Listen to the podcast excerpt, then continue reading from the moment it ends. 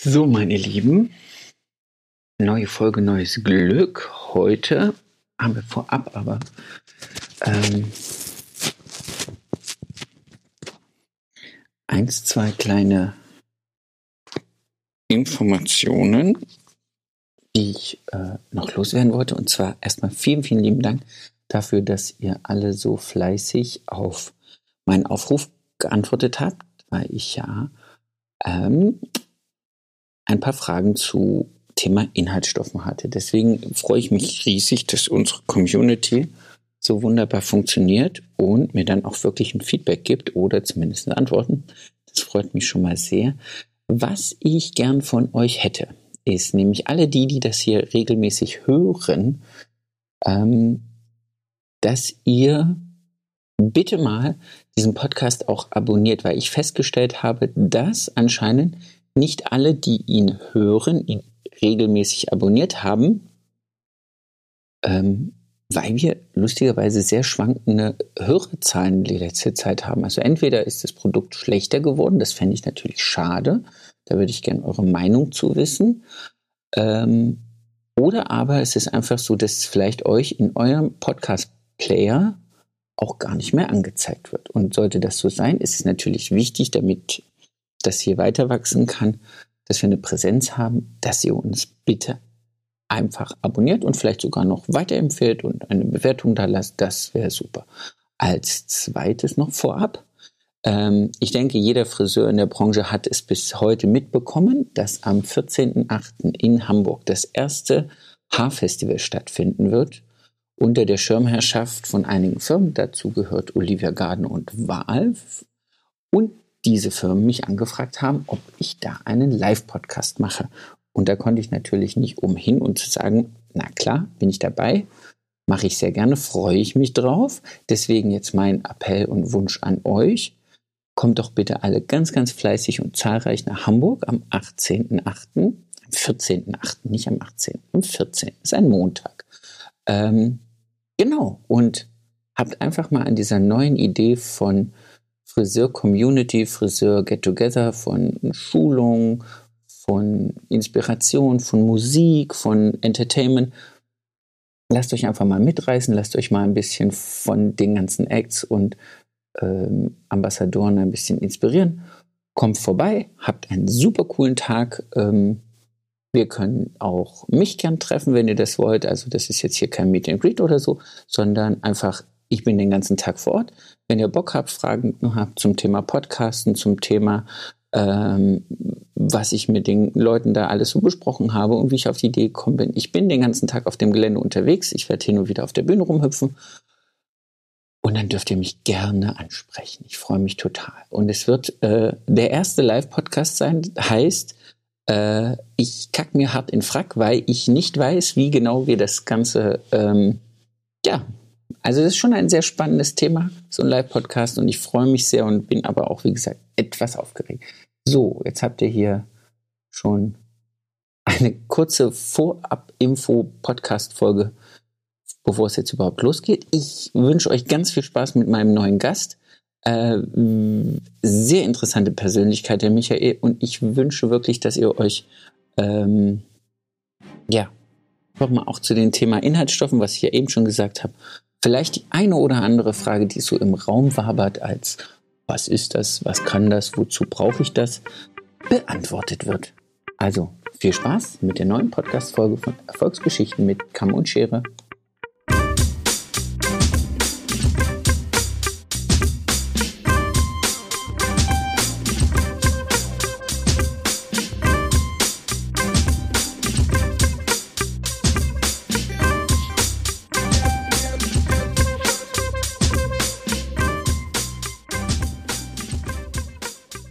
Erfolgsgeschichten mit Kamm und Schere. Heute zu Gast der wunderbare Michael Ahlmeier.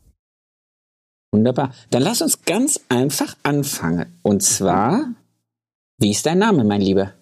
Ich bin der Michael. Michael Ahlmeier. Wie lange bist du Friseur? Ähm, seit 24 Jahren. Dann sind wir das fast gleich lang. Cool. Angestellt oder selbstständig? Selbstständig. Äh, Alter deines Salons? Wir haben jetzt gerade 15-jähriges Jubiläum gehabt. Das ist auch fast gleich. Ich hatte 14-jähriges. Sehr cool. In welcher Stadt hast du den Salon oder die Salons? In Köln. Das tut ja. mir ein bisschen leid. Hattest du schon mal jemanden aus Köln bei dir? Nein, du bist der Erste. Ich war am Wochenende in Köln bei dem Greater Festival. Ach, guck mal. Ja. Ja. Musste feststellen, dass Köln nette Menschen hat und ja, anders hübsch ist. Gut ausgedrückt. Diplomatisch. ja, genau. Sorry. Hast du Hobbys? Ähm, ja, gar nicht so viele allerdings, aber ich, äh, ich mache mir gerne Musik, äh, hauptsächlich mittlerweile am Laptop, früher eher mit Gitarre oder Schlagzeug oder cool. Gesang. Ähm, genau, ansonsten, ja, was man so macht halt, ne? Und wenn überhaupt noch Zeit bleibt, ich glaube, das kennen wir ja alle, so richtig viel Zeit für intensive Hobbys haben wir da gar nicht mehr. Sollte also man Familie, nicht nehmen, aber. Familie und Sport. Die, oder nur Familie? Ja, eher nur Familie momentan, genau. Das ist, ist ein anderes gut. Thema. Genau. Sehr schön. Dann lass uns mal starten. Wie bist du zum Friseur gekommen oder wie bist du, warum bist du Friseur geworden? Ja, also ich gehöre nicht zu denen, die, glaube ich, so irgendwann aufgestanden sind morgens und gesagt haben, ich möchte jetzt Friseur werden. Das so einer bin ich nicht. Ähm, allerdings komme ich aus einer Friseurfamilie. Äh, meine Großeltern hatten einen Friseursalon. Ähm, da war ich allerdings noch sehr klein, das habe ich nicht so wirklich mitbekommen, nur so am Rande. Also das heißt, mein Opa hat als Soldat im Krieg Haare geschnitten, auf dem Schlachtfeld sozusagen. Ähm, und äh, meine Oma hatte dann ihren Salon. Genau, das war äh, in der Gegend von Osnabrück, genau. Und ich habe, äh, ja. Deine, deine Eltern dann in dem Beruf auch gewesen oder haben deine Eltern dann was ganz anderes gemacht? Nee, die sind Lehrer, das ist äh, was ganz anderes. Reden wir nicht drüber. Okay, du bist. genau, nee, ich glaube, also als Anekdote dazu, mein Vater, der kommt heute noch sehr, sehr ungern in einen Friseursalon, auch bei mir. Äh, der kann schon diesen Geruch nach Haarspray oder irgendwas, was ihn erinnert, daran nicht so gut ertragen, weil er als Kind natürlich immer, gerade in den 50er Jahren, ja, wöchentlich auf seinem Stuhl sitzen musste und immer schnieke aussehen musste. Und wahrscheinlich ist er deswegen auch eher so ein Hippie-Lehrer geworden. Äh, okay, cool. mit langen Haaren. Genau. Nee, das äh, ja, hat ihn da eher, eher negativ äh, beeinflusst, sage ich jetzt mal. Und ähm, ja, wie bin ich dazu gekommen? Ich bin Jahrgang 83. Das heißt, ähm, Ende der 90er fertig geworden mit der Schule, Realschulabschluss. Und ähm, das war auch noch die Zeit, glaube ich, wo man seine Kinder nicht unbedingt zum Abitur geprügelt hat, sondern das war dann einfach klar, ich habe meinen Realschulabschluss und das ist auch in Ordnung so, selbst mit Lehrereltern. Und äh, ähm, dann, ja, meine Freunde in der Schule, die haben halt entweder waren sie auf einer anderen Schule, haben Abitur gemacht, oder äh, in meiner Klasse waren das natürlich eher so, ja, viele waren Bauern. oder, also jetzt gar nicht negativ, sondern es war einfach so. Ich komme aus einer sehr kleinen Stadt. Ähm, oder wurden Elektriker, solche Geschichten. Und ich habe zu der Zeit schon viel Musik gemacht und habe mich immer eher so ein bisschen als Künstler gesehen. Ähm, und dann war irgendwie klar, was ist der nächste künstlerische Beruf, den man so wählen kann. Und das war für mich dann Friseur. Genau. Und habe ich in einem kleinen, aber guten Salon in einer kleinen Stadt meine Ausbildung gemacht. Hattest du über Oma und Opa Bezug dazu und hattest das immer so auf dem Schirm oder war das trotz Oma und Opa Salon, äh, ich weiß ja nicht, vielleicht hatten sie ihn zu der Zeit ja auch schon nicht mehr, äh, gar kein Thema? Nee, also es war jetzt kein großes Thema, allerdings glaube ich, dass es mir so ein bisschen erleichtert wurde, als Mann vom Dorf, als Junge vom Dorf, diesen Beruf zu wählen. Das war also da ja schon noch sehr, ähm, sehr selten. Also ich glaube, heute ist der Männeranteil in der Berufsschule wirklich richtig groß. Ähm, und zu ja, der Zeit ist, ist aber ja einer anderen, einer anderen Situation geschuldet. Also ich glaube, ich habe 97 meine Ausbildung gestartet, du dann wahrscheinlich so ein paar Jahre danach. ein Jahr oder zwei Jahre danach. Und ich muss sagen, ich hatte eine Berufsschulklasse, die hatte 36 Schülerinnen und mich. Ja, genau. Wir waren zu zweit, sozusagen zwei Männer. Genau. genau. Aber dadurch äh, war das für mich jetzt irgendwie kein Beruf, den Männer nicht machen durften. Sozusagen. Auch wenn es okay. ist sowieso ein Vorurteil natürlich, aber so in dem Alter, sage ich mal, da muss man sich ja dann vielleicht auch einigen Fragen mit einigen Fragen auseinandersetzen oder wird mal gehänselt oder so, wenn man so einen Beruf wählt. Und das war bei mir halt nicht so. Ich war da sehr selbstsicher. Sehr cool. Mir ist die Tage mal eine Frage so durch den Kopf geschossen oder eine Aussage von, von einem Klassenkamerad von mir damals, als ich von dem Praktikum wiederkam und gesagt habe, hey, ich habe eine Ausbildungsstelle, äh, ich werde Friseur. Und dann hat er mich ganz irritiert angeguckt und hat gesagt, Jüdi, ganz ehrlich, du willst anderen Menschen an den Kopf fassen? Und dann dachte ich so, hä? Was hast du denn für ein komisches Bild?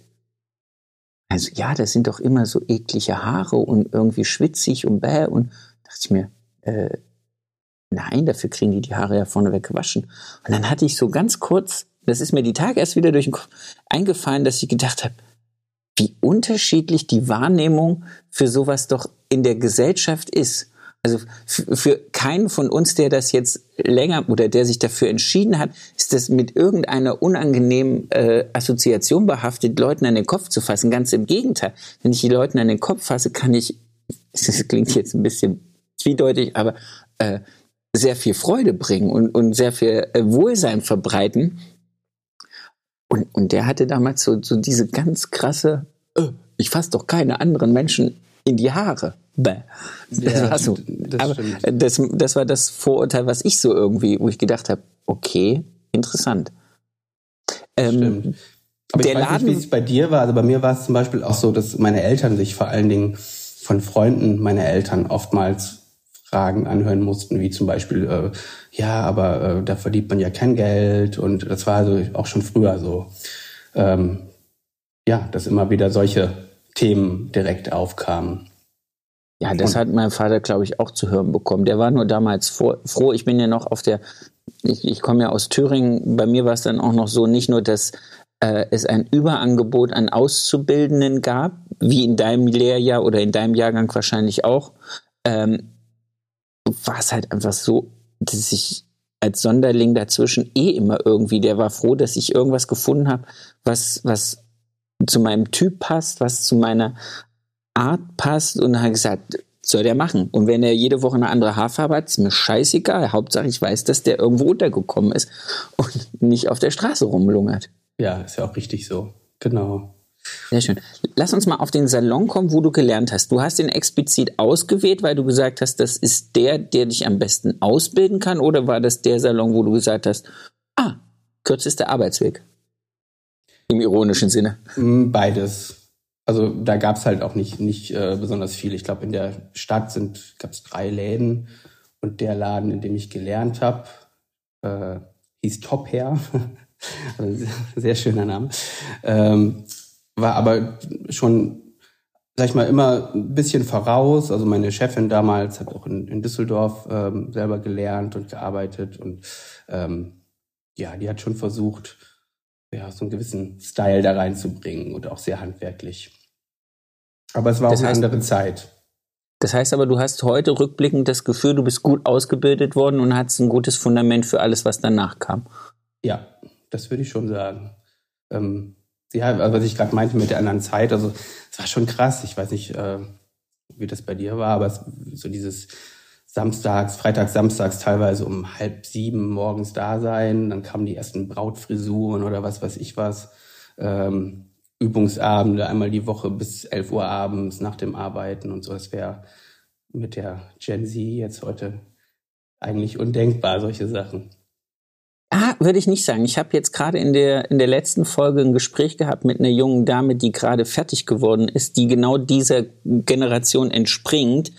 Und die ist schon sehr leistungswillig. Und ich glaube, wenn du die richtigen Leute an der richtigen Stelle hast, ähm, hast du nicht das Problem, was irgendwie allgemein vervorurteilt durch die, durch die Welt geht, dass die Leute gerade alle nicht mehr wollen und dass sie alle nur noch auf, äh, was weiß ich, Work-Life-Balance aus sind, sondern da ist auch ein Gros an jungen Menschen, die schon eine Leistungserwartung an sich selber haben, aber oftmals an der falschen Stelle sind oder nicht genügend ihrer Konditionierung, und das meine ich jetzt nicht böse, sondern das meine ich einfach, wenn ich mein, mein eigenes Kind angucke, äh, wie viele Devices die gleichzeitig offen haben, um irgendwas zu schauen, Musik zu hören und gleichzeitig zu chatten, ist einfach diese, dieses Potenzial an Aufnehmen zeitlich A sehr verkürzt. Das heißt, sie haben eine unheimlich kurze äh, Zeit, sich zu konzentrieren. In dieser Zeit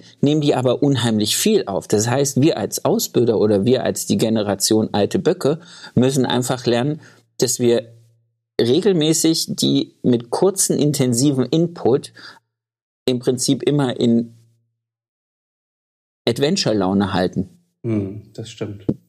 Und, und dann, glaube ich, haben wir auch nicht das Problem. Allerdings, das hatte ich jetzt in einem, in einem anderen Gespräch, wir haben weniger Auszubildende, das stimmt. Aber ich glaube, die Qualität derer, die sich heute entscheiden, Friseur zu werden, ist höher, als es in den 90ern war, wo viele gesagt haben, naja, dann werde ich halt Friseur. Das stimmt. Und, dann, und danach mache ich vielleicht noch eine Umschulung. Aber zuerst muss ich mal einen Beruf erlernen. Da hast recht. Das war früher wahrscheinlich auch so ein bisschen, ach, Friseurin oder Kassiererin. So. Ja. ich meine, also einfach, äh, also auch gar nichts gegen Kassiererin. Äh, aber äh, du weißt, was ich meine. Es war halt so etwas. Ähm, Seitdem gibt's ja deine Mutterwitze. Ja. Entschuldigung. Entschuldigung. ganz, ganz böses technisches Foul. Ähm, wie ging es dann weiter? Du hast da gelernt und dann?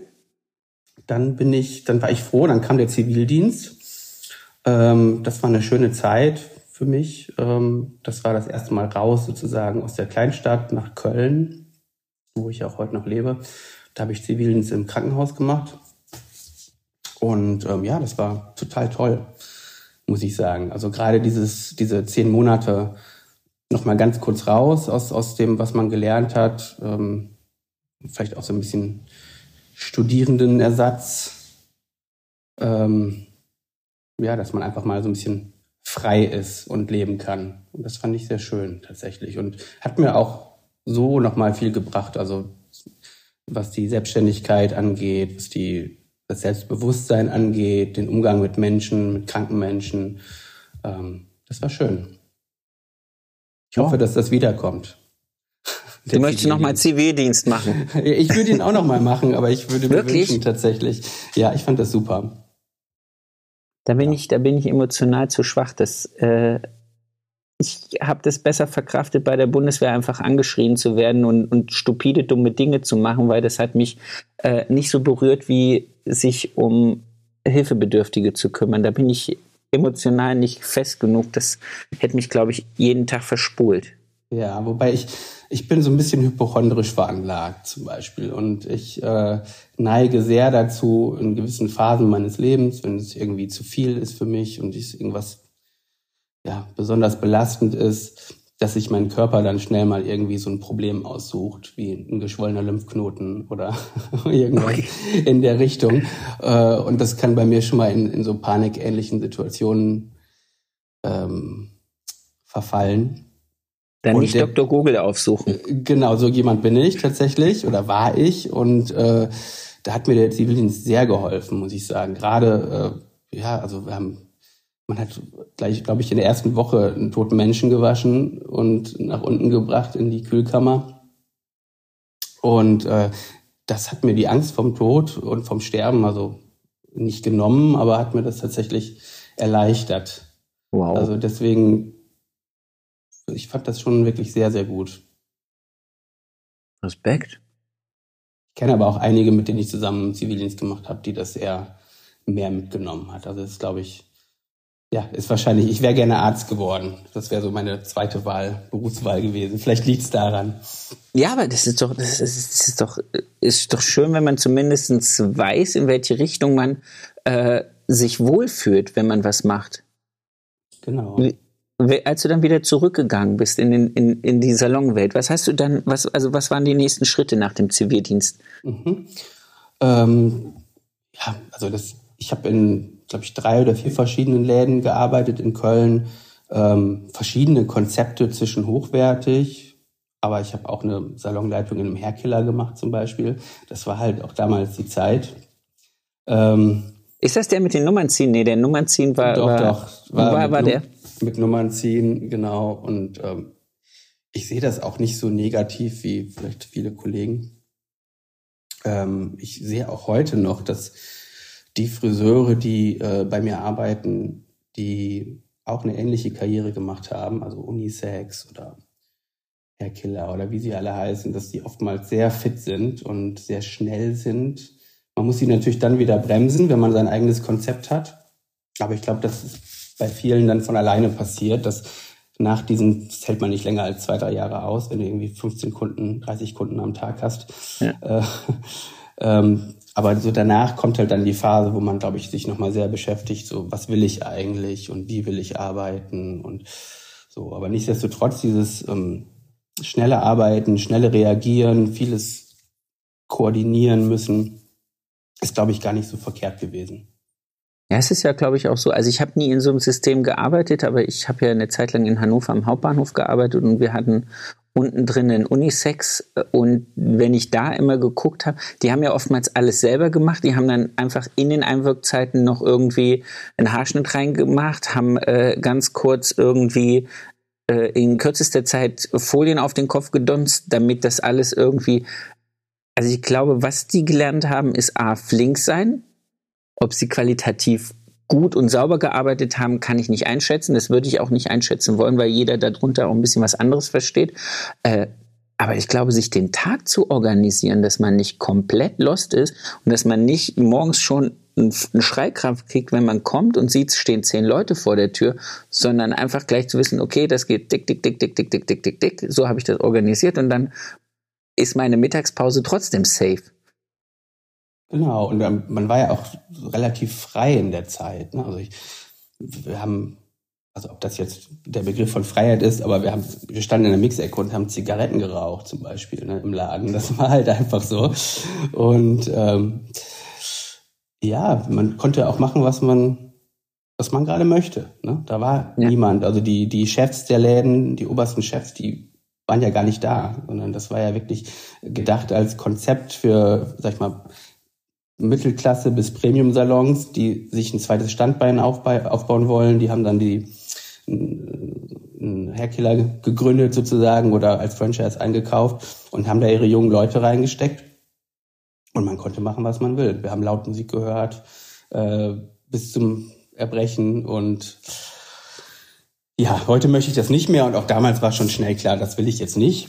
Aber für eine, für eine Zeit lang, ich will es einfach nicht verteufeln. Das ist das, was ich sagen wollte. Genau. Es ist ja auch nichts zu verteufeln, weil das passt ja halt einfach in diese 2000er. Das habe ich ähm, mit Maher damals schon gesprochen, weil Maher hatte Unisex oder war auch Unisex und es, es war einfach Zeitgeist und die Leute wollten oder die Jugend wollte einfach ähm, dieses, diesen 90er Jahre Techno-Flair und alles, was daraus entstanden ist, einfach in diesen 2000ern, frühen 2000ern für sich weiterleben lassen. In einer Art von ähm, eher so jugendlicher Community, Friseur gehen, reinkommen, Nummer ziehen, hinsetzen, warten, währenddessen irgendwie Musik hören, dumm Schnack halten, rauchen, pam, Trank haben, Energy Drinks trinken und gehen.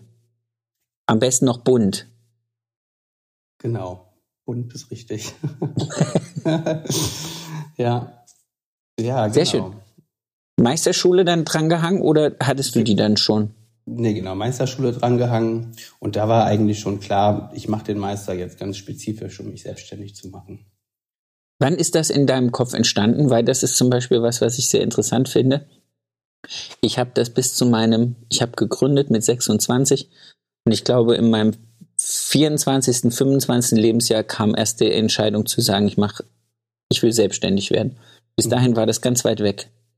Ja, das, ja, wobei das, ich glaube, ich habe schon die Ausbildung mit diesem Gedanken damals begonnen, aber diesen Schritt zu machen, äh, da braucht man ja auch erstmal Geld. Äh, ja. Und äh, eine Idee ja. davon, wie das alles funktioniert. ähm, genau, das kam halt tatsächlich dann so kurz vor der Meisterschule. Ich mache jetzt den Meister und danach mache ich mich selbstständig. Genau, habe ich hier in Köln in Erinnerung gemacht, den Meister. Ähm, fand das auch für mich äh, gar nicht so verkehrt. Ich weiß da, ich glaube, gerade in deiner letzten Folge, was auch eine schöne Folge war, ähm, hat ähm, die Kollegin ja noch darüber gesprochen, Meister und so, sie hält da nicht viel von, so habe ich es in Erinnerung. Ich gebe es jetzt nicht wortgetreu wieder. Ähm, es gibt einige Kollegen, die da kein, also die die Sinnhaftigkeit dieses Zettels, wir reden jetzt nur von diesem nachher, ich habe eine Urkunde, da steht das drauf, ja. in Frage stellen. Ich, ich glaube, was das Fachliche angeht, ist das sicherlich so, da lernt keiner mehr was im Meister. Ähm, allerdings die ganzen betriebswirtschaftlichen Dinge, die wusste ich jetzt vorher so ausführlich nicht und finde es nicht, also das hat mir schon, hat mir schon geholfen ähm, in dem Bewusstsein, auch den Businessplan dann zu schreiben ähm, für die Bank. Ja, das war ja dann auch, da habe ich relativ früh dann schon im Meisterkurs auch mit begonnen, weil meine ursprüngliche Idee oder wir haben den Laden aufgemacht als Naturkosmetik-Salon. War ja auch sehr im Trend da zu der Zeit, so 2007, 2008 rum. Ja. Ähm, der hieß Ecoist, also sozusagen eine Mischung aus Öko und Egoist. Ähm, cool.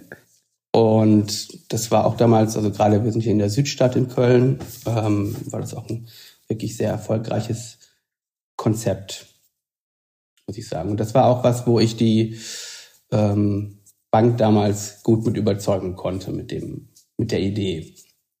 Okay, aber das heißt dann auch losge losgegangen und gesagt, ich möchte gern äh, Naturkosmetik vollends umfänglich von Koloration bis hin zu Styling-Produkten. Genau. Also Farben haben wir, wir haben trotzdem normale Farben gemacht. Allerdings, ich würde sagen, wir haben einen bestimmten Pflanzenfarbanteil von 50 Prozent gehabt damals. Aber Pflanzenhaarfarbe meinst du so ganz klassisch dieses zerstoßene äh, genau. Pflanzenmehl, was du mit heißem Wasser anrührst und dann äh, das, okay. was nach Heu stinkt, sozusagen. Ja, genau. genau. Wo du immer nicht weißt, ist das jetzt eine Cannabisplantage oder ist das die Kunde nebenan? genau. Ja, und die riechen ja auch noch beim nächsten Besuch. Ne? Das geht ja gar nicht aus dem Haar raus.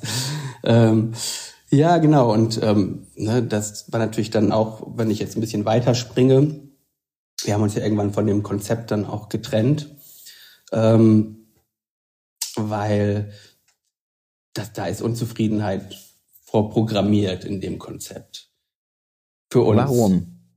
Ähm, also wenn wir jetzt zu den Pflanzenfarben sprechen, dann ich bin immer ein Fan davon. Also entweder macht man es hundertprozentig oder gar nicht. Und viele Pflanzenfarbkonzepte sozusagen sind ja eine Mischung. Ne? Die haben natürliche Pflanzenfarbpigmente drin, äh, aber dann zusätzlich eben doch ähm, doch andere Farbstoffe sozusagen, um die Deckung besser zu machen und so weiter. Und wenn man sich hundertprozentig auf diese Pflanzenfarbe ähm, konzentriert, dann das kann man den Kunden nicht wirklich vermitteln. Das ist heute noch so, wenn jemand fragt, der möchte Pflanzenfarbe haben, ist das immer eine unheimlich lange beratungsintensive Arbeit, um festzustellen, will der das wirklich, äh, fährt er damit gut oder sollte man doch lieber eine ähm, herkömmliche Farbe machen ich habe dann immer diesen einen Punkt. Ähm, ich fand es immer interessant, wie viele Kunden in dem Salonkonzept von meinem ehemaligen Chef, bevor ich mich selbstständig gemacht habe, kamen und gesagt haben, sie möchten gern diese, und der hatte diese ganzen äh, Pflanzenhaarfarben auch immer und hat das gemischt und hin und her.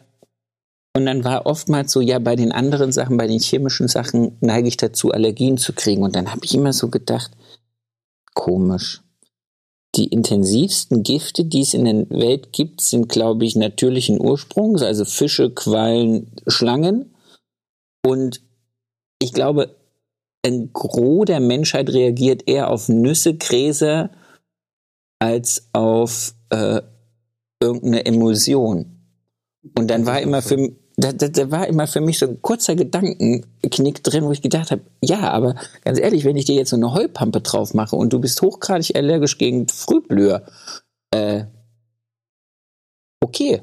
Viel Spaß das ist damit. Das eine, genau. Und dann äh, stelle ich halt auch immer wieder in Frage, so, wir wissen ja dann auch nicht wirklich, wo werden diese Pflanzen angebaut. Ne? Das ist ja auch da wirklich als Friseur, der die Sachen bezieht, dann sehr, sehr schwer noch nachzuvollziehen.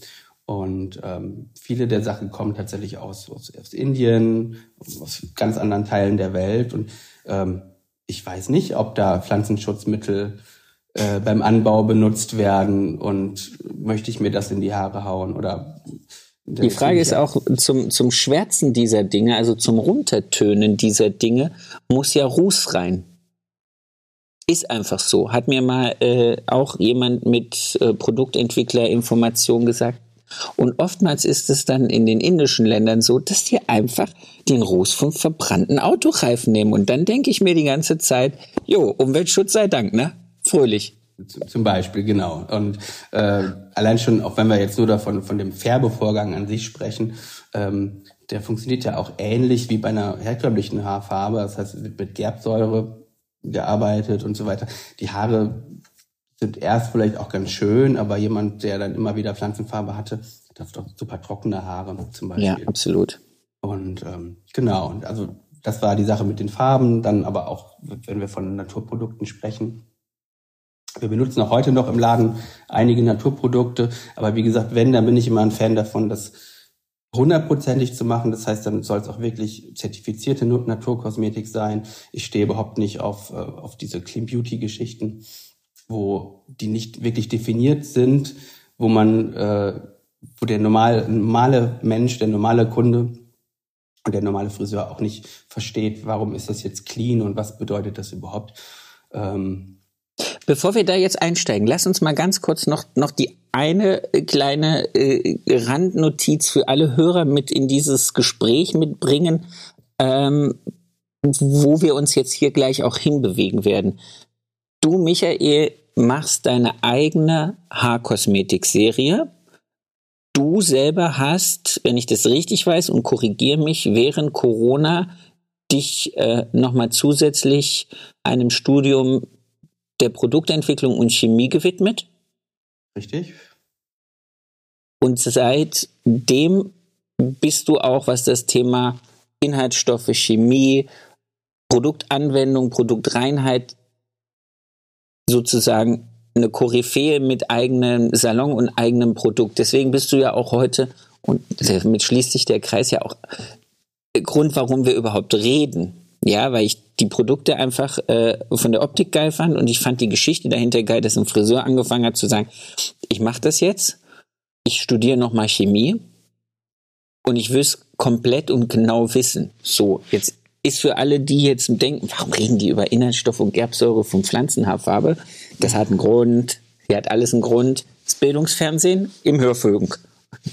so, jetzt darfst du nochmal zu Clean Kosmetik kommen, Entschuldigung. Nee, äh, ist ja da auch eigentlich alles gesagt, aber um es da jetzt weiterzuführen, irgendwann kam dann für uns der Entschluss, wir trennen uns von dem Konzept und ähm, haben uns zu der Zeit, das war ja so 2010 rum, unheimlich viel mit Sassoon beschäftigt. Ähm, haben nochmal alle Seminare nachgeholt. Also das heißt, ich und mein Geschäftspartner, mein ehemaliger Freund, ähm, wir arbeiten immer noch zusammen und sehr gut. Und ähm, ja, da kam halt das einfach der Wunsch auf, wir wollen mehr, wir wollen wieder Farben machen, wir wollen auch knallige Farben machen, wir wollen Ergebnisse haben, die vorhersehbar sind. Ähm, auch hat uns das, ähm, das Produktkonzept damals von Sassoon gut gefallen, was es dann über Vella gab oder immer noch gibt. Ähm, das heißt, wenig Farben, die man, ein kleines Sortiment, die man toll mischen kann. Ähm, super Zufall. Ach stimmt, die hatten diese, diese Art Pure Tones, die du äh, sozusagen noch mit rein kombinierst, um zu intensivieren oder abzuschwächen. Die haben, glaube ich, nur eine Grundtöne, eine Handvoll vorgemischter Töne und dann haben sie diese Pigments, ne? Genau. Genau, das ist unheimlich kreativ gewesen, weil es nicht jetzt eine Range gibt von 240 verschiedenen Nuancen, sondern es, da war wieder der Kopf gefragt. Das war irgendwie interessant. Auch von dem, von den Styling-Pflegeprodukten selber sehr wenig, sehr klar einfach, was man wann zu benutzen hat, hat sich deswegen auch alleine verkauft. Ähm, tatsächlich, da musste man auch keine Mitarbeiter großartig im Verkauf schulen, sondern es war sehr klar. Ja. Ähm, und das, gut, das ist jetzt die eine Sache, aber dann natürlich auch die, die Schnitte selber, die ähm, Perfektion, die dahinter steht, das hat uns unheimlich angetörnt und ja, dann haben wir unser Konzept geändert und sind Seid ein Sassoon-Laden geworden. Genau, so ein Partnersalon nennt sich das ja dann. Wir sind seit 2014 sozusagen, äh, nee, stimmt gar nicht, seit 2011 quasi Bauer und Bauer, also Bauer, Bauer, Hairdressers heißen wir. Genau. Aber keiner von uns heißt Bauer. das ist geil.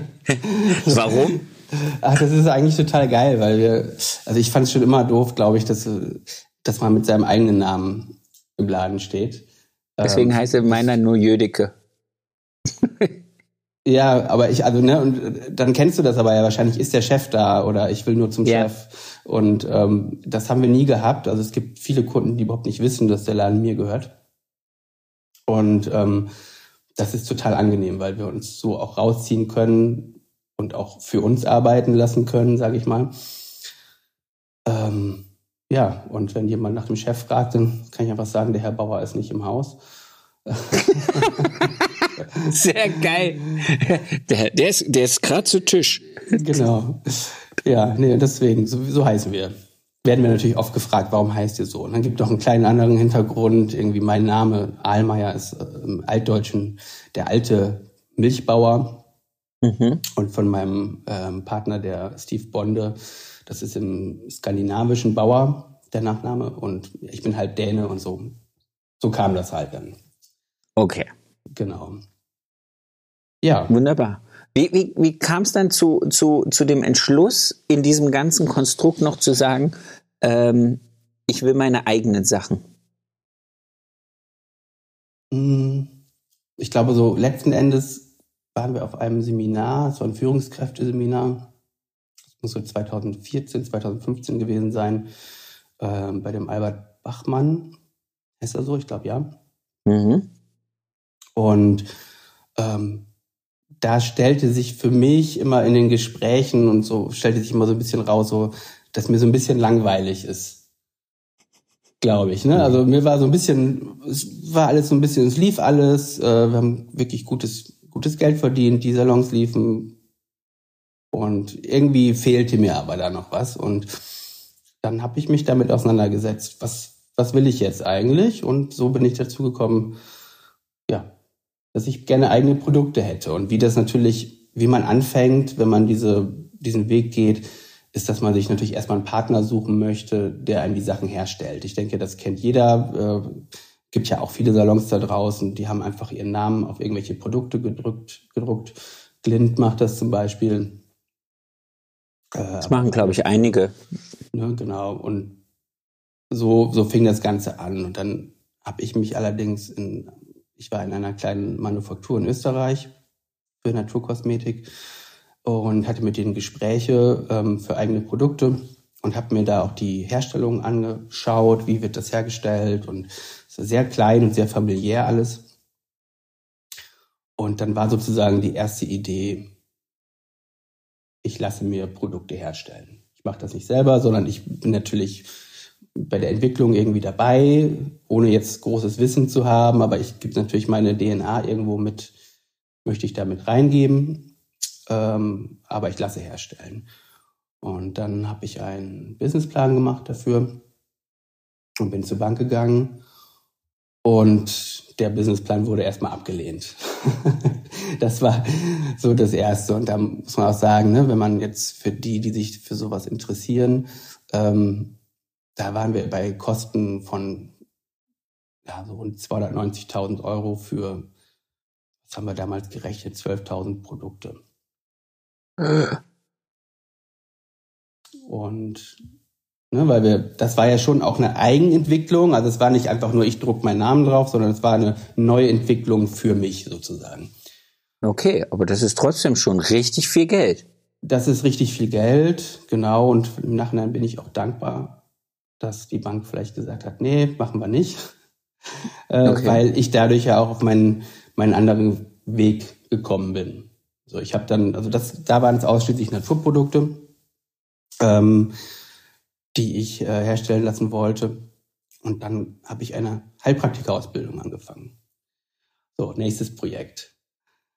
Dann okay. äh, habe ich eine Heilpraktikerausbildung angefangen und währenddessen hatte ich so einen kleinen Mind Change, würde ich sagen. Ähm, ich war äh, im Zuge dessen, mir ging es körperlich nicht so gut, ich habe eine rheumatische Erkrankung, ähm, so wie man dann immer so ist, wenn es einem selber nicht so gut geht, dann ist man auf der Suche nach irgendetwas, was einem hilft. Sei es jetzt vom Mindset her oder, ja. oder eben irgendwelche Naturheilmittel.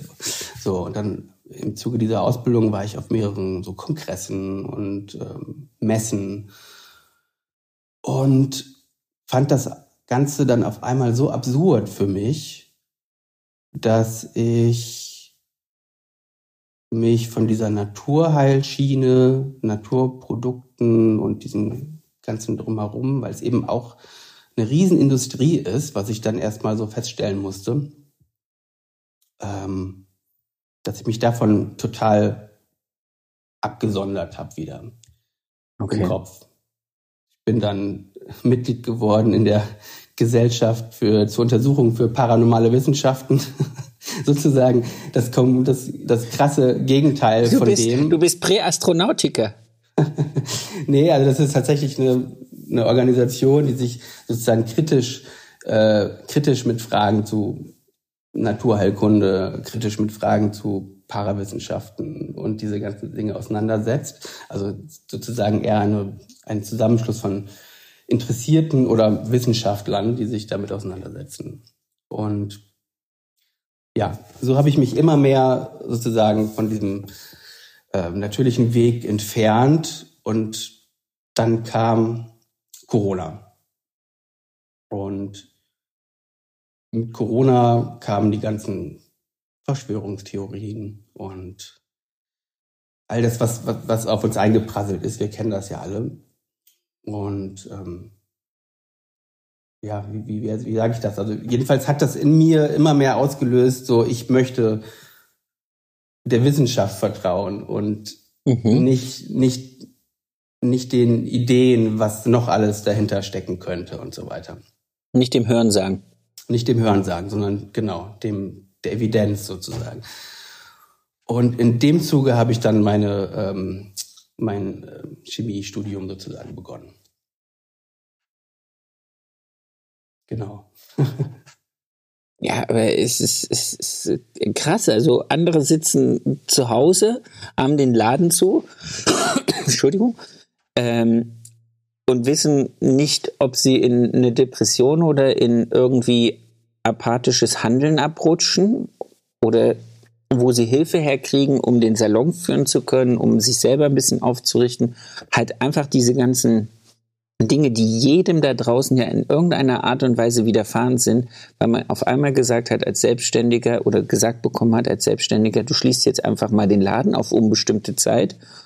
Und ob das dafür eine Entschädigung gibt, eine Überbrückung oder was auch immer, wissen wir nicht. Aber die epidemische Lage sagt, Tür zu.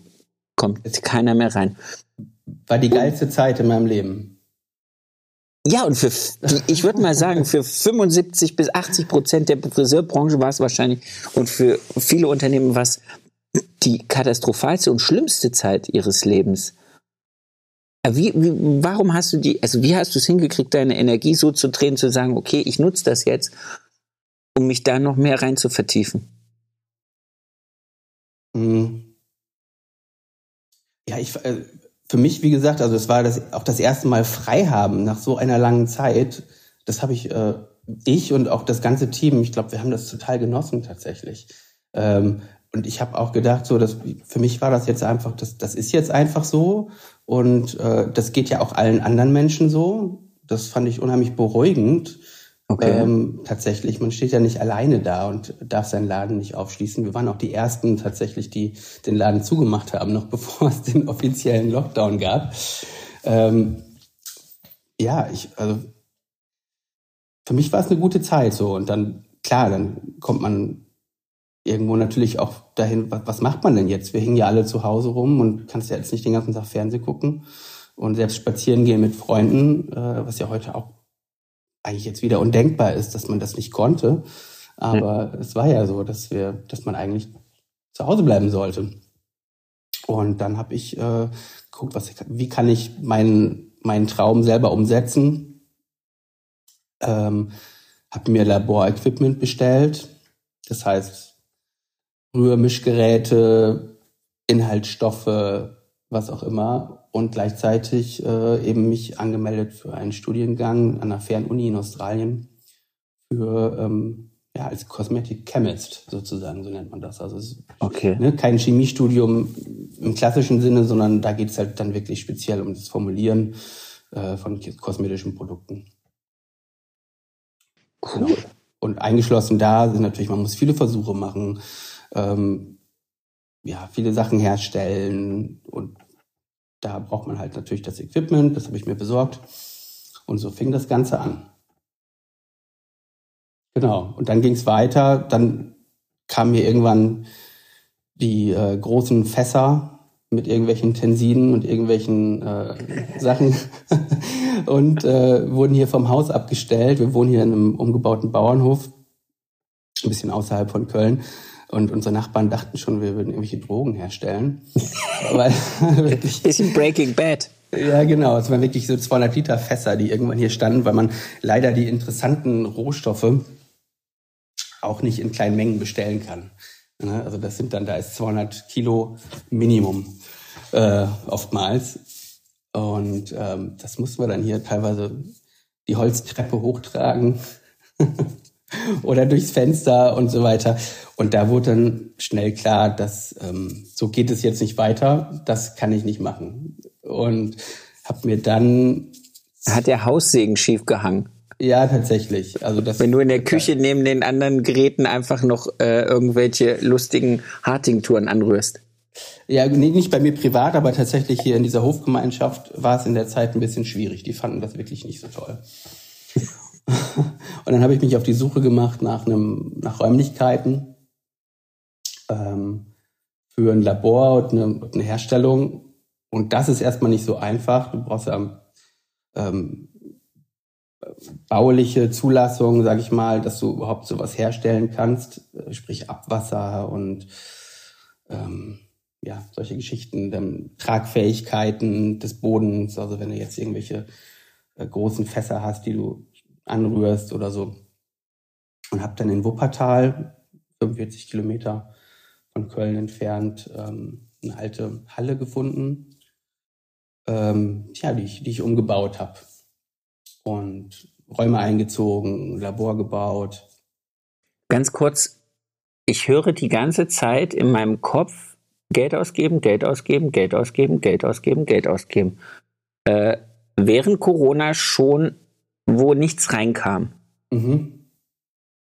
Ja, äh, Respekt, mutig. Äh, nein, es, ist, es hat ja auch was mit, mit, mit, mit Vertrauen in sich selber und Mut zu tun, zu sagen, ähm, in, der für uns bewusstesten, wirtschaftlich schwierigsten Lage einfach loszugehen und äh, so eine Investition zu stemmen. Mhm. Gut, dem, unseren Läden ging es zu der Zeit vor Corona sehr gut. Und wir haben die Chance genutzt, gleich in der ersten Woche sozusagen nach dem Lockdown äh, ein KfW-Darlehen von 100.000 aufzunehmen. Ähm, das war ja Wahnsinn, weil das einfach so funktioniert hat, ohne irgendwelche Prüfungen, irgendwas, ne? Du musstest nur bei der Bank anrufen, du musstest dich, wir haben nicht mal jemanden ähm, persönlich gesehen bei der Bank. Ähm, einfach geschrieben, hier 100.000, Corona, wir wollen was haben. auf der sicheren Seite haben und eine Woche später war das Geld da.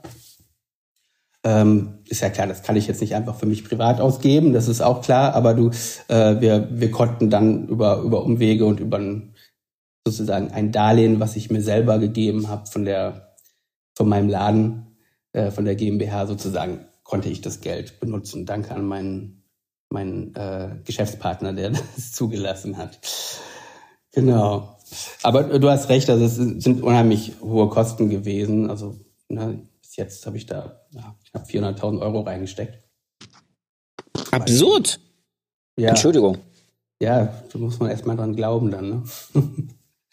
ja, absolut. Aber so bin ich halt auch, ne? Dass ich dann, wenn, dann ziehe ich Sachen halt richtig durch. Und nicht so halb. Offensichtlich. Genau. Ja, ja, und dann ging das eigentlich Schlag auf Schlag. Also man muss dieses Labor, was man hat und diese Produktionsstätte natürlich ähm, zulassen. Ähm, man muss eine Zulassung haben, äh, dass, die, ähm, nach, dass wir nach GMP-Richtlinie, so nennt sich das, also Good Manufacturing Practice, ähm, produzieren. Das ne, beinhaltet Dokumentation, wie wird was sauber gemacht, wie wird also ganz viele, viele Dinge halt. Ne? Wo darf was stehen? Welche Wege darf ich laufen in meinem meiner Produktion? Also im Prinzip ja eine richtige Produktion halt, ne? Äh, wo ich auch Und eine Vollzertifizierung. Genau. Ja, das, Krass. Haben wir dann gemacht oder ich und äh, habe dann eben an meinen Produkten gearbeitet. Oder die Schwierigkeit ist halt da erstmal, also das war die große Schwierigkeit, ähm, alle Rohstoffe überhaupt zu bekommen. Das heißt, die ganzen mh, hm, Kontakte zu den ganzen Herstellerfirmen der Rohstoffe aufbauen, sich überall Muster schicken lassen, Duftmuster, Inhaltsstoffmuster und so. Das war das, was äh, also bis heute einfach noch sehr, sehr aufwendig ist. Weil man das bestellt, dann dauert es nochmal vier Wochen, bis die Sachen ankommen. Dann musst du Versuche machen, dann müssen die Versuche, die du machst, also nehmen wir jetzt mal an, du machst ein Haarshampoo. Also du stellst dieses Haarshampoo als Versuch her, ähm, zum Beispiel 100 Milliliter, und dann muss das Ganze für vier Monate oder für drei Monate in Inkubator äh, bei 40 Grad. Dann wird geguckt, verändert sich der pH-Wert, ähm, verändert sich irgendwie die Farbe des Produktes oder wird's die Viskosität, wird's flüssig, wird's wie auch immer. Mhm. Und ähm, das ist halt das dauert halt einfach. Das heißt, ich habe da wirklich dann Nächte durchgearbeitet, mache das bis heute eigentlich noch so, dass ich ähm, versuche alles irgendwie gleichzeitig zu machen ähm, und habe eben neue Produkte hergestellt ähm, oder entwickelt und dann im September letzten Jahres alles hergestellt und ab November letzten Jahres sozusagen verkaufen wir. Ist es lanciert? Genau.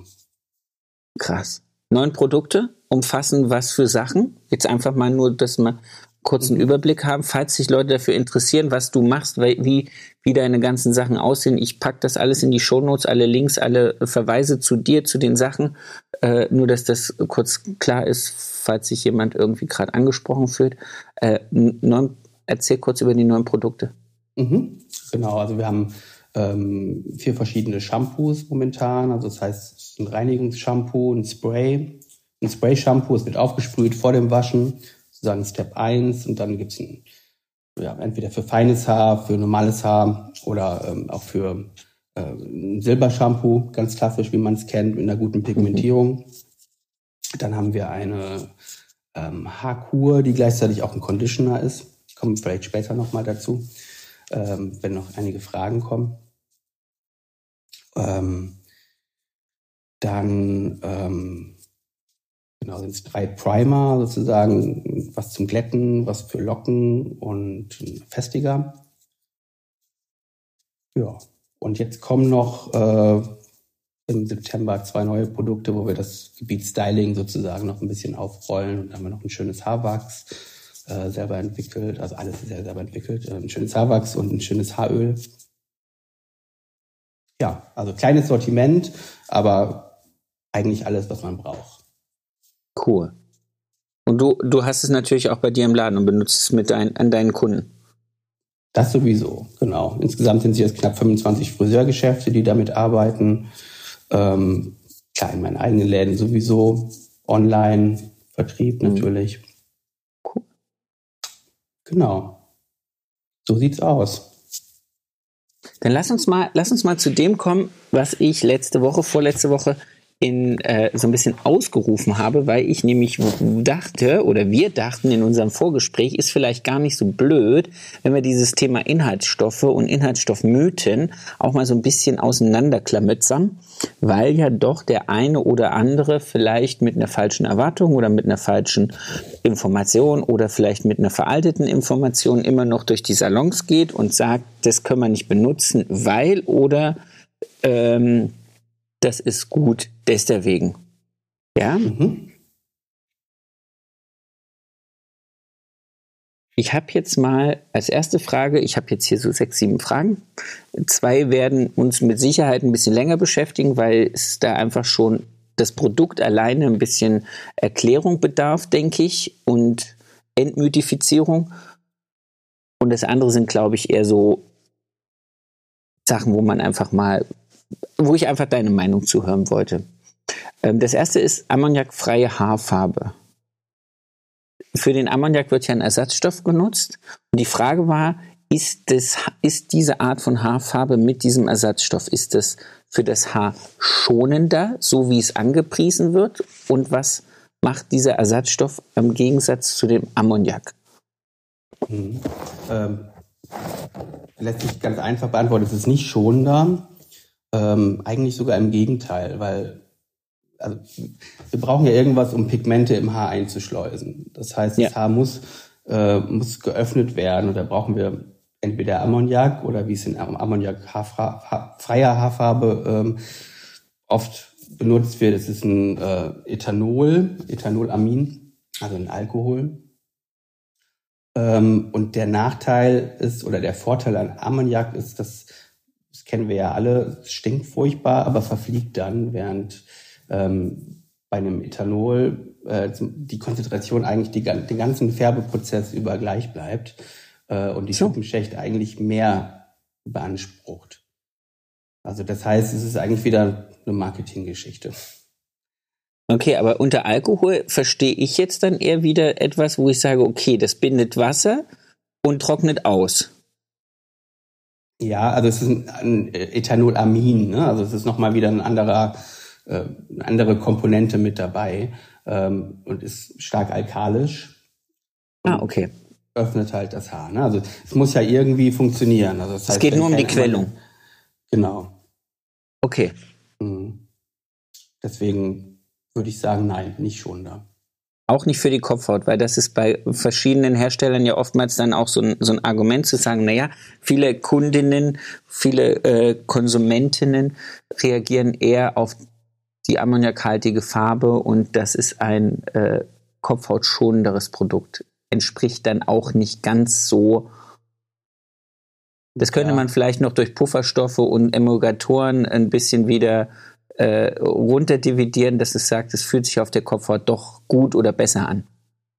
Genau, ne? Also ich, man kann ja schon sagen, dass wahrscheinlich äh, oftmals Formulierungen, die jetzt ammoniakfrei gemacht werden, neuer sind.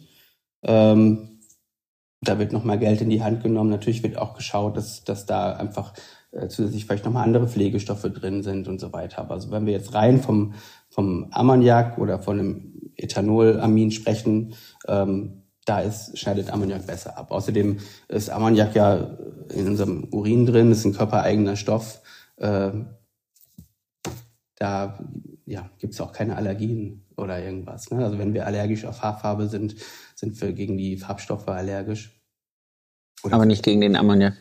Genau. Okay. Saure Tönungen. Warum sind die vom pH-Wert dann doch nicht saurer als die, das Haar, kommen wir, glaube ich, eigentlich auf dieselbe Antwort, oder? Wir brauchen. Genau, du brauchst eine gewisse Quellung, damit die, damit die ähm, Farbstoffe eindringen können. Und ja, ich meine, ne, wir haben ja eine Skala beim pH-Wert, äh, wo sieben, sieben ist dann äh, ähm, neutral. Witzig. Ja. Was denn? Null ist neutral, oder? Äh, nee, null ist, äh, ist äh, hochsauer. Ach so rum, okay, so rum guckst ja, du drauf, gut. Das pH, der pH-Wert vom, ähm, vom Haar liegt so bei 5,5. Und deswegen, wenn man dann eine saure Tönung im Bereich von, sag ich mal, 7 hat oder 8, dann spricht man halt noch vielleicht eher von einer sauren Tönung. Ist dann auch eher eine Auslegungssache, ja. Es ist kein, auch eben hier kein geschützter, klarer Begriff, ne? Und ja. ähm, während eine normale Haarfarbe einen pH-Wert von ja, 10, 10,5, 11 hat, also sehr, sehr basisch ist und sehr, sehr quellend auf das Haar wirkt. Mhm. Nächstes, was ich hier stehen habe, das, das ist, glaube ich, einfach so das Thema, was ist es, was macht es? Parabene, äh, Lanolin. Wofür sind die da? Was machen die? Wo kommen die her? Also nicht, wo kommen die her? Die kommen ja, also, aber wofür, mhm. wofür brauchen wir sie und brauchen wir sie? Also bleiben wir erstmal dann bei bei denen das sind ganz unterschiedliche Stoffgruppen. Also Parabene sind Konservierungsmittel. Und ganz wichtig ist schon mal, alles, was wir uns auf die Haut geben sollte, gut konserviert sein. Das ist äh, Punkt eins. Also ohne Konservierungsmittel, wenn das jemand behauptet, das ist sehr, sehr schlecht. Das hoffe ich nicht, dass es das wirklich gibt. Warum ist es ähm, so? Also warum wäre es schlecht? Ja, wenn du jetzt, also als Beispiel jetzt, wenn du ein Glas Wasser nimmst, ja, das verdirbt innerhalb von wenigen Stunden und es verkeimt, ähm, weil es nicht konserviert ist. Okay. Und wenn du, ähm, nehmen wir mal an, also ich zum Beispiel, ich bin immunsupprimiert äh, aufgrund meines Rheumas. Das heißt, ich habe schon mal ein schlechteres Immunsystem, absichtlich. Und ähm, wenn du so jemanden hast oder auch einfach alte Menschen, kranke Menschen äh, mit Wunden, im Gesicht, wo auch immer, und dann benutzen die eine Creme ohne Konservierungsmittel, kann das schon mal zu starken Infektionen führen. Ja, deswegen ist bei so, sag ich mal, Naturkosmetik, bei reiner Naturkosmetik sind ja auch Konservierungsstoffe drin. Aber ähm, meistens, ja, so Multifunctionals nennen die sich. Das sind halt Stoffe, die nicht ausgewiesen sind als Konservierungsmittel, aber konservierende Eigenschaften haben. Ähm, äh, genau. Und da ähm, hat man dann oft eine Haltbarkeit, äh, die angegeben wird. Ne? Da steht dann bei richtiger Naturkosmetik drauf, haltbar bis zum so und so vielten, mhm. ähm, während andere Sachen, die wir im Regal haben, dann oftmals nur nach Öffnung ausgewiesen sind, sechs Monate nach Öffnung oder neun Monate nach Öffnung haltbar. Und ähm, ja, das ist halt unheimlich wichtig, dass die Sachen gut konserviert sind. Und Parabene jetzt im Speziellen ist eine sehr, sehr gut untersuchte Stoffgruppe, weil es die schon sehr lange gibt, ähm, wo man vermutet, weil die molekulare Struktur sehr ähnlich ist wie bei einem Östrogen, ähm, dass es eventuell eine Eigenschaft aufweist, die eben hormonverändernd wirken könnte. So, dafür gibt es allerdings bis heute auch noch gar keinen Beleg. Ah, okay. Aber es ja. gibt zumindest ähm, so, so die leichte Vermunkelung und die Industrie sagt, wir nehmen das lieber raus, bevor wir hinterher ähm, ja, heißt, damit was Probleme heißt, wir haben. es raus. Also ne, spreche ich jetzt zum Beispiel von Sassoon Professional Produkten, äh, da ist halt überall Paraben drin, als Beispiel jetzt. Ne? Oder auch bei vielen Weller-Formulierungen äh, sind Parabene drin, weil es einfach äh, ein sicheres Konservierungsmittel ist mit einer sehr guten Konservierung und es gibt eben keine, keine Aussagen, die wirklich auf Evidenz beruhen, die sagen, dass es jetzt eine ne-, negative Auswirkung hat. Deswegen würde ich jetzt erstmal sagen, äh, nein, es ist nicht schlecht, aber wir haben mittlerweile viele, viele andere Konservierungsmittel, auf die wir zurückgreifen können. Äh, das heißt, wir müssen keine Parabene mehr verwenden. Okay, jetzt aber noch mal ganz kurz wegen dem Wort Konservierungsstoffe und warum wir konservieren müssen, liegt vorwiegend daran, dass die in der Kosmetika enthalten eine große Menge an Wasser, damit wir halt diese Textur haben, also das Flüssige, das Cremige oder halt auch das leicht Feste, bestehen ja trotzdem die Produkte zu einem Gros. Und das wird jetzt jedem, der ein Shampoo in der Hand hat, was über 30 Euro gekostet hat, wahrscheinlich schmerzen. Aber ein äh, Vertriebler von L'Oreal hat mal zu mir gesagt, es ist flüssiges Profitan, weil ungefähr 70 Prozent Wasser drin sind. Das tut uns jetzt allen im Herzen weh. Es ist aber so. Und dieses Wasser ist das, was im Prinzip keimverseucht werden könnte durch an der Luft stehen. Genau. Ne? Oder du fasst, okay. wenn du, du hast einen Tiegel mit Creme, ja, und du fasst da ja auch ständig mit deiner, mit deinen Fingern ja. rein, ne? Und so Batze. hast du halt unheimlich schnell schon äh, Pilzsporen und äh, ja, okay, und schönere dann, Dinge drin. Lass es uns nicht ausführen. Nein, aber genau, damit man auch versteht, was, warum braucht's in Konser also warum braucht's diese Konservierungsstoffe überhaupt? Weil wir normalerweise denken, ja, wir wollen ja nichts konservieren, wie wir es klassisch, was weiß ich, beim Einwecken machen würden. Das braucht's ja nicht, sondern, ah, okay, die Feuchtigkeit da drinnen und einfach nur unser ganz normales an der Haut befindendes Bio äh, biologisches äh, Umfeld würde dazu sorgen, dass in kürzester Zeit die Produkte ranzig werden, schimmlig werden. Und wenn genau. wir es uns dann ins Gesicht schmieren, brauchen wir uns nicht wundern, wenn wir vielleicht eine Unverträglichkeit haben. Richtig. Und zum Beispiel ein Haaröl jetzt als Beispiel ist eine Formulierung, die ohne Wasser auskommt. Äh, die wird auch nicht konserviert. Also es, ja. hier geht es wirklich um, um das Wasser. Das hast du richtig gesagt, ja. Okay. Lanolin. Und Lanolin ist, ist nochmal ein anderes Thema. Lanolin ist ja ähm, ist ein Wollwachs von Schafen. Ja. Ähm, das heißt, es ist sozusagen der Talg von, vom Schaf. Auch ein bisschen eklig, wenn man drüber nachdenkt. Ach nichts, ich, da denke ich jedes Mal an diese, an diese, an diese Drüse von diesem Wal, um irgendwelche bestimmten Düfte zu machen. Oh, das riecht sehr toll, ja. Das ist eines, einer der schönsten äh, Amber ist einer der schönsten Düfte, ja, tatsächlich. Ähm, genau, aber bei dem Volvax, äh, ne, das ist oftmals in Hautschutzcremes äh, mit drin. Ne? Also, wenig allerdings tatsächlich in, in, in Haarpflegegeschichten. Also gibt es, aber ähm, ist relativ wenig. Ähm, erstmal muss man sagen, dass die Tiere dafür unter Stress gesetzt werden. Durch das Scheren. Ähm, ja, bei Wolle natürlich auch, aber gibt gute Alternativen für Lanolin, Lanolin ähm, die auf, äh, auf einer chemischen Basis basieren.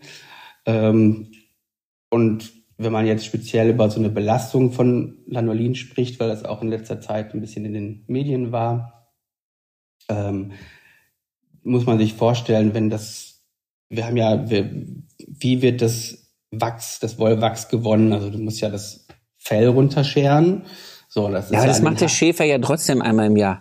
Macht der Schäfer, okay, dann, ne, okay, aber dann ist halt an der Wolle selber, äh, wie bei fettigen Haaren auch, bei Menschen, oh. ja, äh, wollen wir halt das Fett der Haare irgendwie da abkriegen. Ja. Äh, und das muss natürlich dann da irgendwie rausgeholt werden. So. Und das muss, dafür brauchen wir Lösungsmittel, damit es gelöst wird. Ähm, du musst äh, Pestizide benutzen, weil so ein Schaf, kannst du dir ja vorstellen, was da unter Umständen alles für, für Kleintier drin sitzt. Ja. so, und äh, um das dann so aufzuwerten, dass du es dann auch apothekenmäßig auf deine Wunde auftragen kannst, als Beispiel jetzt, muss es natürlich chemisch komplett bearbeitet werden. Das heißt, ein Danolin, was natürlich klingt, ist es definitiv nicht.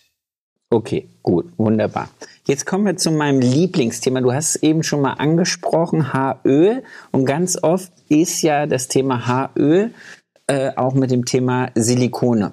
Also viele dieser im Umlauf befindlichen Öle ähm, enthalten Silikone. Jetzt mal ganz klar gesprochen. Wir reden nicht von dem äh, Silikon zum Fugenverdichten aus dem Badezimmer, Küche oder sonstigen Haushaltsräumen. Wir reden jetzt von dem Silikon, was wir auf die Haare machen. Erklär uns ganz kurz, was ist das? Was kann das? Wann ist es gut und wann ist es vielleicht nicht gut? Mhm. Also Silikon, streng genommen, ist es ein Naturprodukt.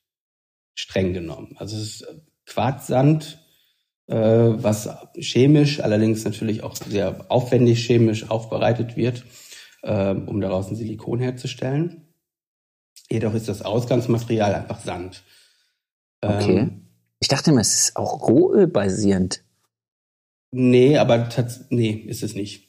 Okay, wunderbar. Ähm, Haben wir das schon mal raus? Ist es nicht. Ähm, in der Verarbeitung gibt es natürlich auch Unterschiede, wie wird es verarbeitet. Ähm, aber gut, es gibt, es gibt, also sowieso, wenn wir jetzt von den Dimethikon sprechen als Beispiel, häufiger Inhaltsstoff steht fast jedem Shampoo, fast jeder Haarkur hinten ziemlich weit oben in der Inhaltsstoffliste ähm, da ist es eben auch wichtig zu wissen, es gibt gar nicht ein Dimethikon, sondern wir haben tausende verschiedene Dimethikone mit verschiedenen Stärken, verschiedenen Herstellungsweisen, verschiedenen Wirkungen. Ähm, es ist dann nur die Stoffgruppe, die sozusagen gleich, äh, gleich genannt wird. Ähm, ich liebe, liebe Silikone, um es mal so zu sagen. Äh, Silikone sind ein tolles Produkt, äh, tatsächlich, weil sie das Haar, wenn wir jetzt von Haaren sprechen,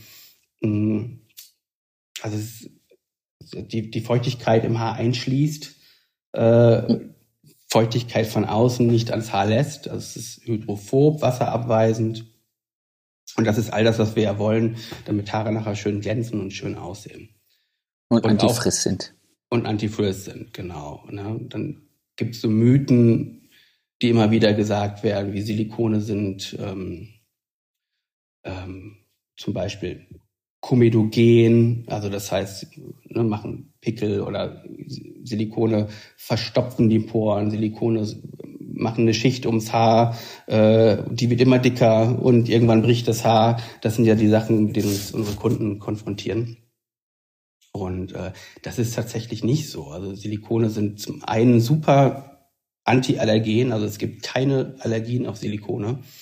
Äh, deswegen findet man in sämtlichen Apothekenformeln, äh, die es nur so gibt, immer ein Silikon statt äh, natürliche Öle. Ne, auch bei Schuppenflechte oder sonstige Geschichten, da wird halt auf Silikon gegriffen, ähm, zurückgegriffen.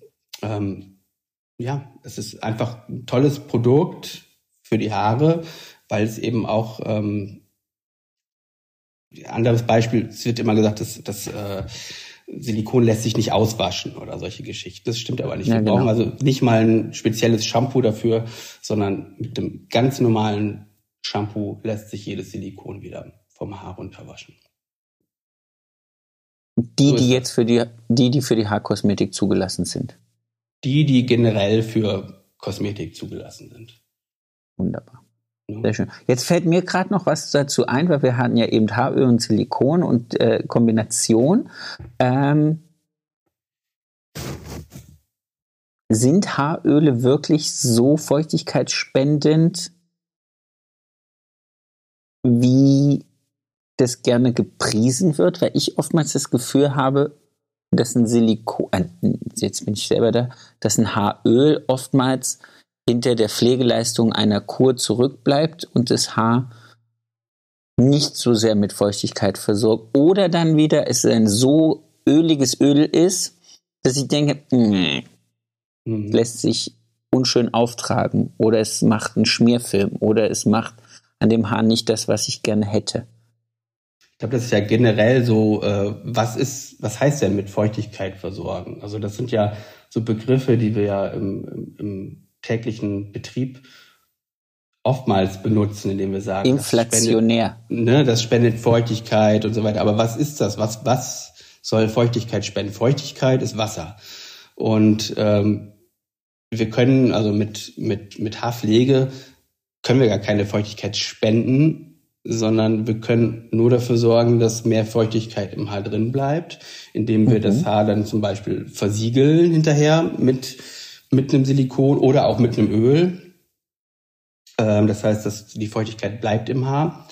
Ähm, dann gibt es spezielle Stoffe, die sozusagen ähm, dazu, dafür sorgen, dass, also Hyaluron zum Beispiel oder ein Glycerin, ähm, dass das Wasser angezogen wird ähm, und sich so besser mehr davon speichern kann im Haar. Ah, okay. Ähm, aber Feuchtigkeit im Haaröl gibt es nicht, weil es ist ja, wie wir gerade schon gesagt kein Wasser haben, drin. kein Wasser drin. Ne? Also das heißt, es äh, hat eben auch keine Feuchtigkeit. Ne? Und bei einem Haaröl sowieso will ich auch nochmal hinzufügen, wenn man sich die Inkies, also die Ingredients hinten durchliest, bei sämtlichen Haarölen, außer wir sprechen jetzt wirklich von einem, ja, von einem Naturprodukt, aber selbst wenn da drauf steht Arganöl oder was auch immer, was wir immer wieder hören und lesen, ähm, ja. dann ist der Hauptinhaltsstoff immer ein Silikon. Weil das ist einfach dieses, wir wollen ja, dass das nicht Paar nicht beschwert. Das heißt, es sind zum großen Anteil Silikone drin, die ähm, sich verflüchtigen. Das heißt, die machen erstmal ein schönes Gefühl. Äh, man kann gut durchkämmen, aber sie verflüchtigen sich. Das heißt, das wird deswegen nicht schwer. Äh, und diese ganzen Öle, die dann noch zusätzlich draufstehen, wie, wie Arganöl, äh, was auch immer, äh, sind wirklich in homöopathischen Dosen, weil sie sich erstens nicht so gut mischen lassen mit, mit Silikon, weil sie eine andere Polarität aufweisen. Aber äh, das, das ist Marketing tatsächlich. Okay. Ne? Und durch diese, wir haben so eine 1%-Regelung in der, äh, in der Kosmetik. Das heißt, alles, was unter 1% ist, muss nicht ähm, genannt werden, glaube ich, oder? Nee, es kann in der beliebigen Reihenfolge genannt werden. Das heißt, es ist auf einmal möglich, äh, Natur, in, natürlichen Inhaltsstoff sozusagen sehr weit oben in der Liste zu haben, äh, obwohl er nur mit 0,001 Prozent drin ist. Und so, so, machen das die Leute, weil natürlich ein, ein, ein Arganöl viel teurer ist als ein Silikon. Definitiv. Dann habe ich mir noch was aufgeschrieben, weil das ist mir so ein bisschen durch den Kopf gegangen. Ähm, und zwar gibt es Hersteller von Kosmetikprodukten, die explizit sagen, sie möchten bitte, dass der Conditioner aufgrund seines pH-Wertes nach der Kur angelegt wird, damit er das Haar versiegelt und die Kur im Haar hält. Es gibt aber auch Firmen, die sagen, nein, wir machen das explizit nicht so. Unsere Kur und unsere Conditioner haben denselben pH-Wert. Was für, also jetzt mal ganz prinzipiell, welche Auswirkungen hat der pH-Wert in Produkten auf Kopfhaut und Haare? Mhm. Und auf die Wirkweise des Produkts? Also es hat schon eine größere Auswirkung, weil wir wissen, wenn der pH-Wert niedrig ist, wird das Haar adstringiert und die Schuppenschicht schließt sich, das Haar glänzt, es ist weniger anfällig. Ähm, allerdings, um jetzt auf deine, diesen Unterschied zu kommen zwischen Shampoo, Maske, Conditioner. Beim Shampoo zum Beispiel ist ein guter, also da werden auch, die, der pH-Wert im Shampoo liegt in der Regel zwischen 5 und 6,5. Ja, das ist so der pH-Wert, der meistens benutzt wird. Das heißt, fürs Haar unter Umständen schon wieder basisch, aber laut der Skala immer sauer.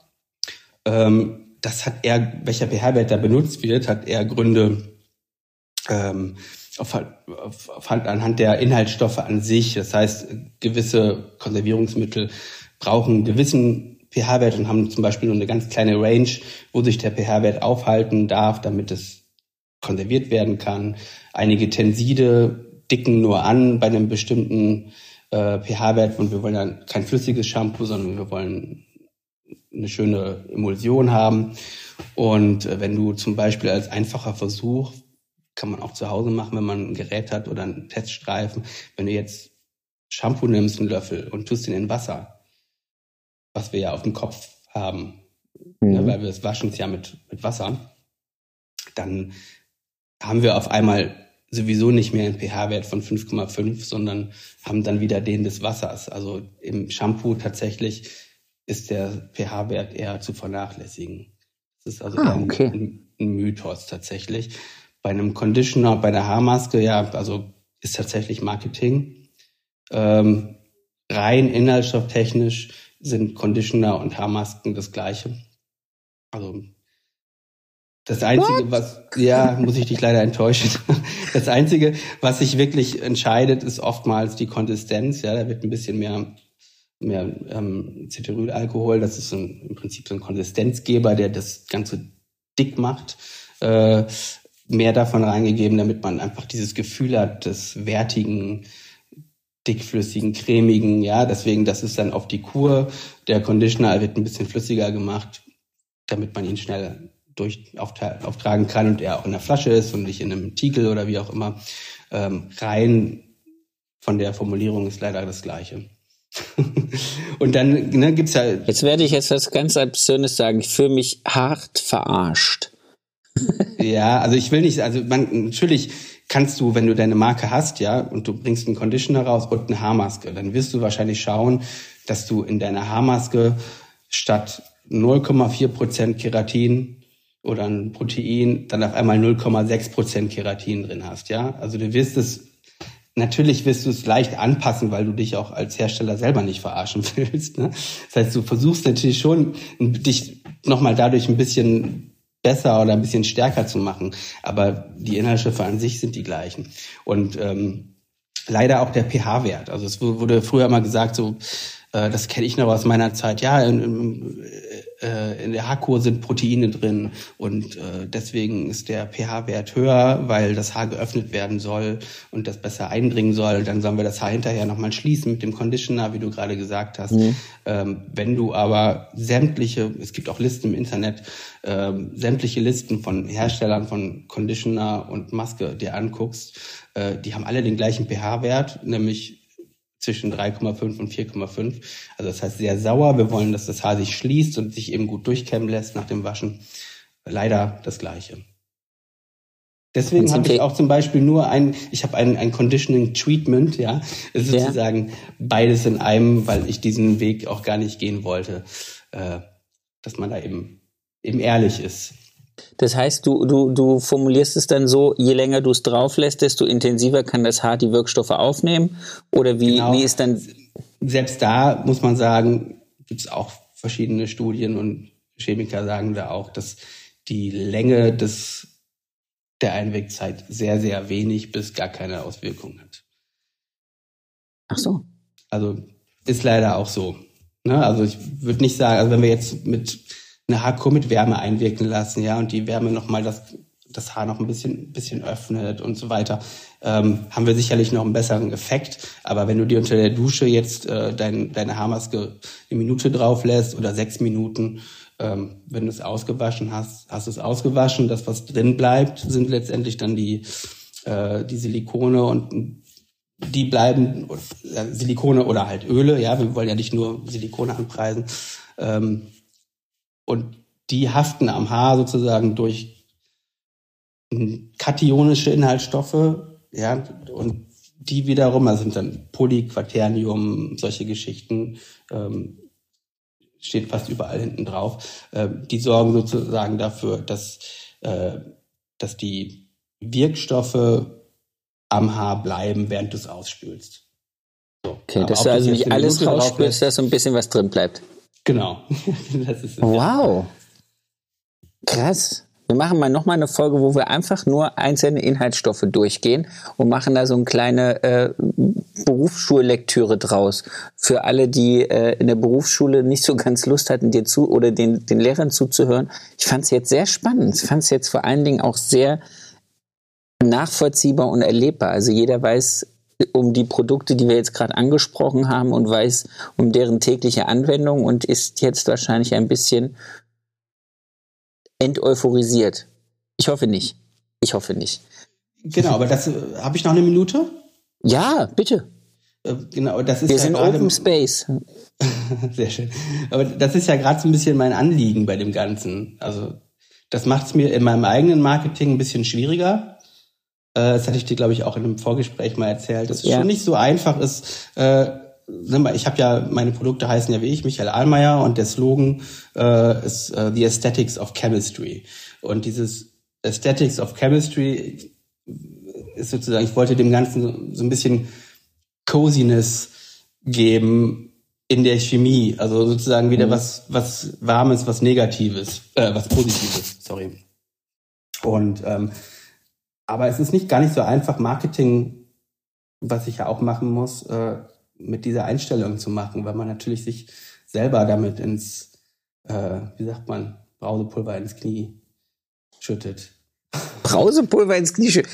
Die Variante kannte ich jetzt nicht. Ich kenne ins Knie schießt, aber egal. Ja, ja glaube ich schon. Beides Wobei, beides sehr eklig. Wobei ich sagen muss, ähm, das, das, das versteht man jetzt, wenn man dir ein paar Minuten dabei zuhört, wie du über Inhaltsstoffe sprichst. Äh, das Bewusstsein darüber, was was macht und was was nicht macht, ähm, glaube ich, ist eh im Endeffekt dann der Schlüssel, um es den Kunden zu erklären. Vielleicht ist dieses, ist dieses Wort Chemistry in, in Haarpflege gerade einfach aufgrund äh, der Zeit, in der wir uns bewegen, unsexy. Aber so wie du es vorhin gesagt hast, auch in der Pflanzenhaarfarbe, in dem, in dem zermörserten äh, Gestrüpp, was du da den Leuten dann mit heißem Wasser auf den Kopf kippst, ähm, entstehen ja auch chemische Prozesse.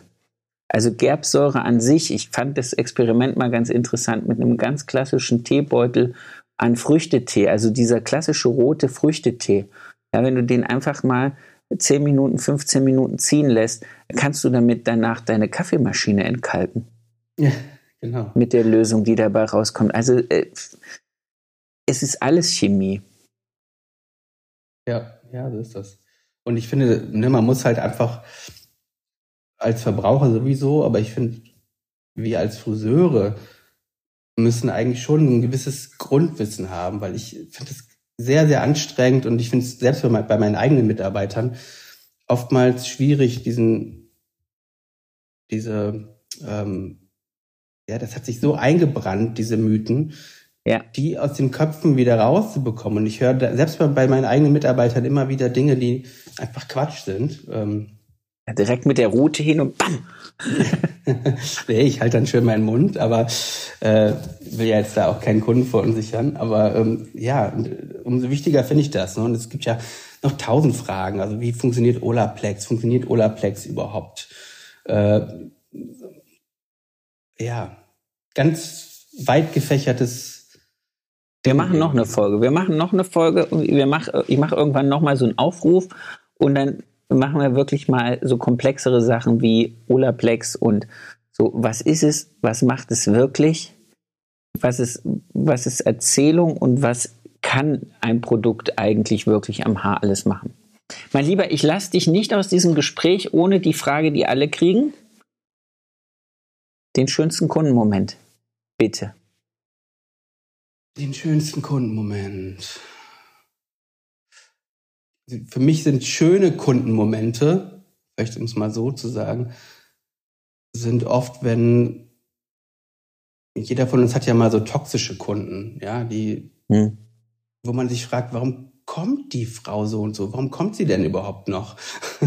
das harmoniert irgendwie nicht oder so.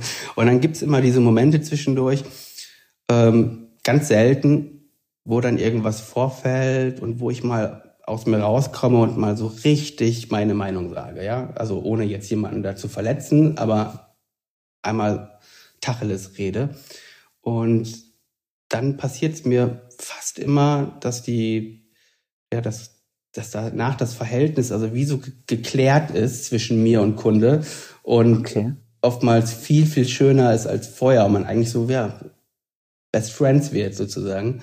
Äh, das finde ich immer sehr schön, wenn sich so etwas, was so seit Jahren unterschwellig einen so nervt, wenn sich das irgendwann dreht und aufklärt. Also höre, höre, sprich mit den Leuten, dann wird dir gehört und sag ihnen, was du magst und was du nicht magst, dann können sie es abstellen. Richtig. Meistens merken sie es wahrscheinlich gar nicht. Meistens nicht, nee. Michael, das war A, sehr ausgiebig. Wir haben jetzt fast anderthalb Stunden zusammengebracht. Das finde ich großartig. Aber auch super geilen Input geliefert. Ich danke dir. Ich wünsche allen, die da draußen Interesse haben, sich mit dir und deinen Produkten und deinem Know-how zusammen zu connecten, machet es. Bitte, ist ein ganz wunderbarer, herzlicher Mensch. Ich werde die Telefonnummer nicht reinstellen, aber deine ganzen anderen Kontaktdaten kriegen sie. Ähm, hab eine wundervolle Woche. Und ich danke dir, dass du dir, dass du dir die Zeit genommen hast, so so ausführlich über dich und vor allen Dingen über deine Herzenssache zu reden. Merci. Danke dir. Mach's gut. Bis zum nächsten Mal. Sehen. Ja, ciao, ciao.